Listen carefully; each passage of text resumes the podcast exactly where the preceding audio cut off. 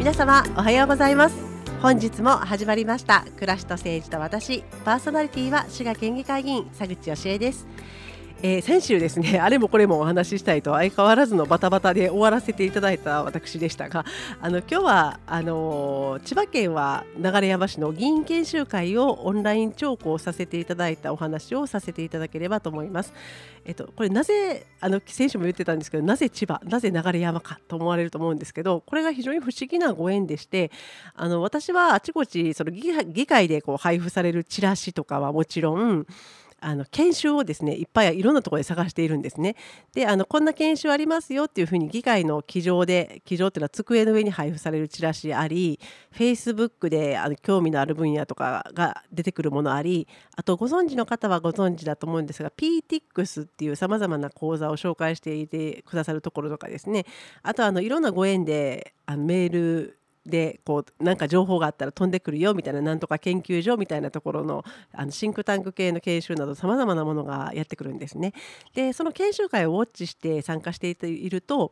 あの一つあの Facebook で自治会これ自治体じゃなくて自治会なんですけど自治会アップデートというあの Facebook ページがありましてでそこでちょっと魅力的な講座があったんですね。でそれで受けた時に講師をしていただいてたのが流山市の矢口照美市議だったんです。でその時のテーマはあの中学生の方と自治会の共同による防災女性防災のお話ということであの非常にこの興味内容も興味深くて今特に防災関心が高まっているのでまだお話できたらいいかなと思うんですけどあの再現がちょっとこの日は私がダーっていつもメモを取るんですけどメモを取れない状況で聞いてたので再現がなかなか難しくですねあのまた勉強が追いついていったらさせていただきたいと思います。でこの流山市というのがですねあの、えー、私が去年ご記憶いただいてたら嬉しいんですけど、えー、去年の9月議会で取り上げさせていただいてた学校断熱ワークショップというのがありまして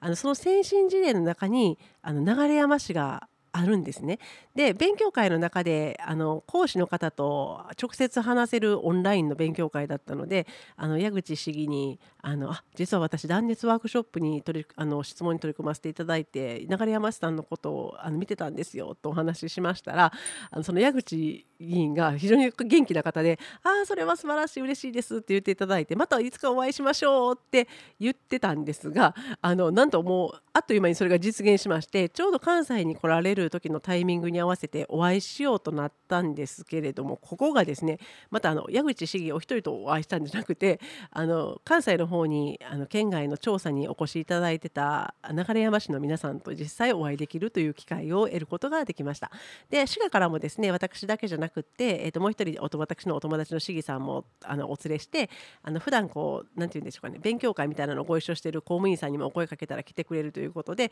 なんかこうどういう集まりなのかよう分からへんのですが楽しい集まりというのが 開かれてそこで情報交換会をさせていただきました。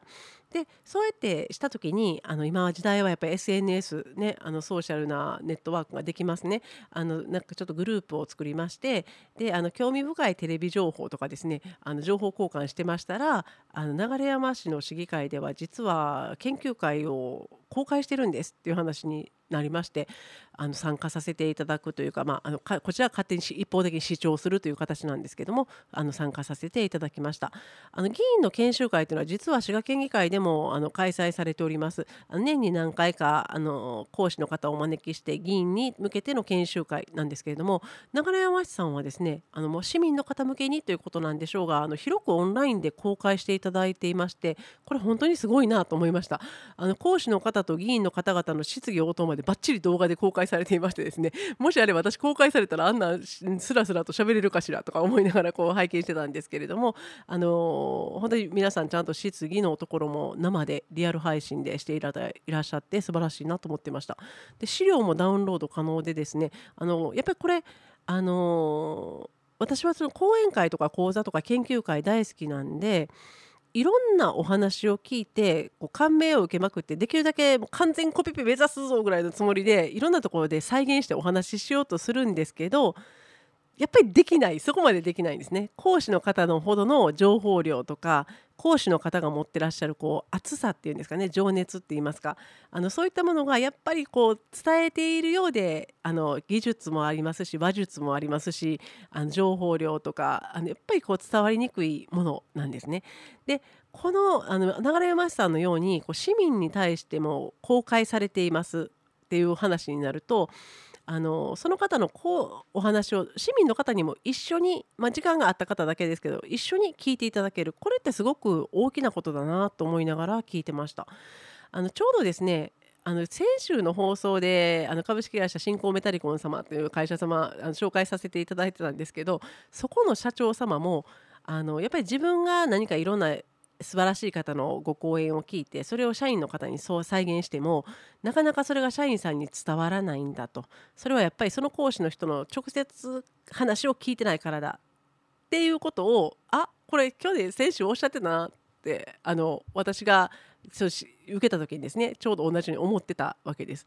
であのその会社様のすごいあの会社様は本当にすごいのはならばっていうふうにまずはこう役員。で次はあの部長。でさらに課長で最後にはですね もうしまいには全社員と一緒に講演に参加してるんですよみたいなお話をされてたんですけれどもこれってじゃあなぜですかっていうと何かのこう話をする時にあのー完全コピペで話せていたとしてもやっぱり情熱とか伝わりにくいってなるとやっぱり伝導する率っていうのが伝言ゲームじゃないけど薄まっちゃいますよね。でこれって市の政策県の政策も一緒じゃないかなってふっと思いました。あの市民の方に公開して一部の方でも一緒に聞いていただいてやっぱり一緒に考えていただける人を増やす。まあ、オンデマンドっていうのはなかなかオンデマンドっていうのはあの録画しといていつでも見れるようにするパターンですけれどもオンデマンドはねやっぱ講師の方のご了解を得られる場合得られない場合っていうのもあって難しい場合もあるかもしれないんですけれどもあの講師の先生が可能だったらオンデマンド。無理でもやっぱりこうえー、そうですねこうリアルタイム配信みたいなものであればあの一緒に市民の方に聞いていただけたらすごくいいのかなと思いながら見ていたんですね。であの、ま、例えばオンデマンドも全公開あの全部フルオープンっていうのは無理でもこの部分だったらいいよっていうふうに一部こう公開させていただいたりあと内部の職員さんであればそのたまたまその時間に見れなかったら研修参加できなかったら終わりですからあの内部の方限定でねとか期間限定でねっていう形でオンデマンド配信なんかもあるとあの特に一緒に考えていただきたいテーマ。今回その流山市さんの議会の分はまちづくりでしたのであのまちづくりってやっぱりあの行政がこうパパッと決めてしまうっていうのではダメだなっていうような話もあるのであのそういった話をちゃんと一緒に聞いていただける機会を持っておられるというのは本当に素晴らしいなと思っていました。なかなか滋賀県外もあの頑張ろうとしてくださってるんですがまだまだやっぱり DX の面であの、ね、いろいろ環境が整っているかネットの接続がどうかとかですね難しいのがあるのでこう一足飛びにそれが実現するということにはならないかもしれないんですけれどもやっぱりこう知見を広く公開してで共有してでここ大事だと思うんですが一緒に感銘を受けていただいてで考えていただけるようになること。これが結局あの主体的な市民参加とかこう部局横断というふうにワードはいっぱい県の中で飛び交ってるんですけれどもこの市民参加であったり部局横断ということがあの実現していく一つのあの方策のまあ、いくつもある方策の中の一つだと思いますがその方策の一つではないかなと思いましたのであの職員さん聞いてくださってるかもしれませんがあったらいいなって思いますっていう無茶ぶりをしてですね 放送をしていくというすいませんよろしくお願いします。でただしですねこうある程度頑張っていろいろ参加してるんで逆に分かっちゃうんですけど仕事しながらプラスアルファの何かをこう勉強していくっていうのが本当に大変でこう隙間時間を縫いながらまああのやりたくない人に無理やり強制はできないんですけどねもちろんしないんですけど皆さんあの市民の皆さんもお忙しいと思います。その中で一緒に考えてくださいっていうのをやらないといけないので本当に難しいんですよね。お休みの日に聞いてください。お昼休みに聞いてくださいとかいう話になるわけですから。ただなんか佐口は本当にこの4年間ずっとあのもう分からへんことばっかりだったんで延々勉強し続けてたんですけど体鍛えたら筋肉がつくっていうのと一緒みたいでこうだんだんだんだんですねあのだんだんこうちょっとずつ蓄積されていったのがある時有機的に結びついてあのああの時こうやったなこれはこうやったなとかいうのがこうだーっと結びついてこう新しい発想に生まれてきたりするのであの楽しくもあります。あのちょっとあの余計的余計なおまけ的考察でしたがこんなことを思いながら流山市さんのあの市民公開型議員研修会こうとてもありがたくあの拝見し参加させていただきました。あのこれ本当にご縁をいただいた流山市の皆様やあのつないでくださったこう公務員の方ですね。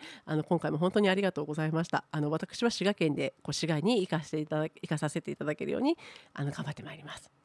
ということでですね本当はここからその流山市で公開されていたあの流山市のな研修の内容これはあの岩手県紫波町これ紫の波って書いてパッと見たら読み方わからないんですけどなんかなんかその紫波町っていうところの小川原プロジェクトっていうお話をあのあ小川原プロジェクトをされている、えー、岡崎さんっていう方があのご講演くださってたんですね。でそのご講演について話していこうと思っていたんですけれどもですね実はここの時点で残り2分20秒と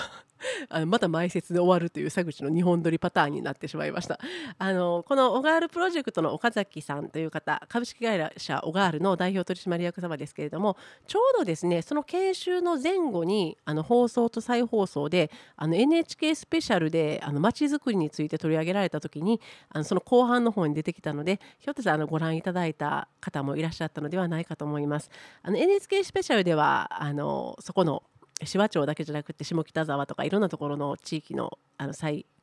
えー、再再構成というかコミュニティとかいろんなものを再構成していくっていうのを取り上げておられたんですけれどもあの本当に流山の方ではその実際開発に取り組まれた岡崎さんのこれも私がコピペしたんでは無理だろうと思うんですがもう絶対やり遂げるぞという熱い熱い熱い思いがですねすごく語られてあのでラジオでも話されへんなと思うぐらい歯に衣着せぬ言い方でですね。でさなんかすごいそう面白い講座をされていただいてましたのでぜひこれ次週来週特段大きなニュースがなければお届けしたいなと思っております。また楽しみにしていただけたら幸いです。それではですね、えーと今週も終わりの時間となってまいりました。えー、毎週聞いていただいてましてありがとうございます。FM オーツではこのように朝7時45分からお聞きいただけます。そして各種ポッドキャストでもお聞きいただけます。でアプリ FM プラプラをダウンロードしていただきますと佐口宛て簡単にメッセージも送っていただけますので、えー、スマホなどお持ちの方はぜひ FM プラプラをダウンロードなさってみてください。さあ終わりの時間となりました。あの今週も聞いていただきましてありがとうございます、えー、そろそろですね本当に冬が寒くって私の周りでもあっちこっち風邪ひきました。あのコロナかかりました。インフルエンザになりました。というお声が聞けています。あの本当に皆様お体大事にしていただきましてまた学生さんね多分あの受験真っ盛りという方もいらっしゃると思いますので高校入試の4学ぐらいが終わったぐらいなのかな。あの今大学入試の方が今度次の試験に向かって頑張っていかれるというところの方もいらっしゃると思います。あの土曜日も日曜日も休んでられないよという方もちょっとあのほっこりとしていただきながらあの今週も良い週末をお過ごしください。暮らしと政治と私パーソナリティは私滋賀県議会議員佐口義恵でございました。また来週お会いいたしましょう。